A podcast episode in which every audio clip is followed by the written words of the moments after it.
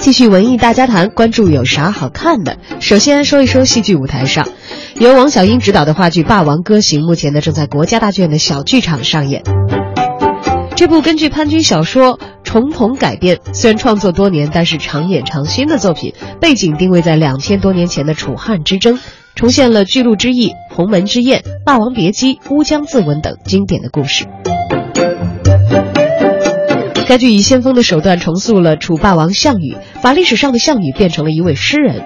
经典的梅派唱段也会穿插在剧中出现，京剧念白和欧式独白相混搭，让整部戏散发着史诗般的悲壮和韵致。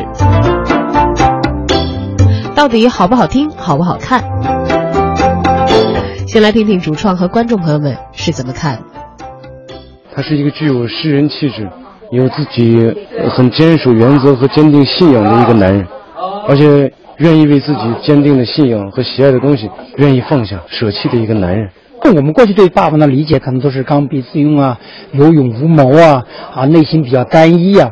那我觉得潘军这个作品从来站在现代人的角度来重新诠释这个霸王。那么人是丰富而是多面的。很新奇，然后比在那个看电视剧的时候更有那种现实感。跟以前的不一样，因为他这个是他以自述的方式，那个向观众展示项羽的故事了嘛。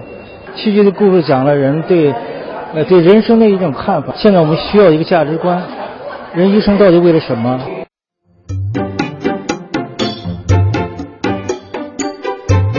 而同样是戏剧舞台，话剧反串今天晚上开始会在仁义实验剧场开启新一季的演出。北京人艺的这部小剧场作品，讲述的是一个发生在民国时期先生与绑匪之间对峙的故事。反串虽然发生在民国，但巧妙地采取了戏中戏的表现手段，用现代剧团排演一出戏的形式，引出了绑票的故事。虽然作品的主题严肃，但是全剧却充满了轻松幽默的喜剧元素。全剧只有三个演员，每人却要身兼数职，分别反串了对手的角色。在男演员、女演员、先生、匪头、导演这五个角色之间，演员们来回穿梭。同时呢，这部剧采取戏中戏的表现手法，引出绑票的情节。在看过之后呢，你会对文化。人文有一种新的认识，同时对于做学问的人也会更加的尊重。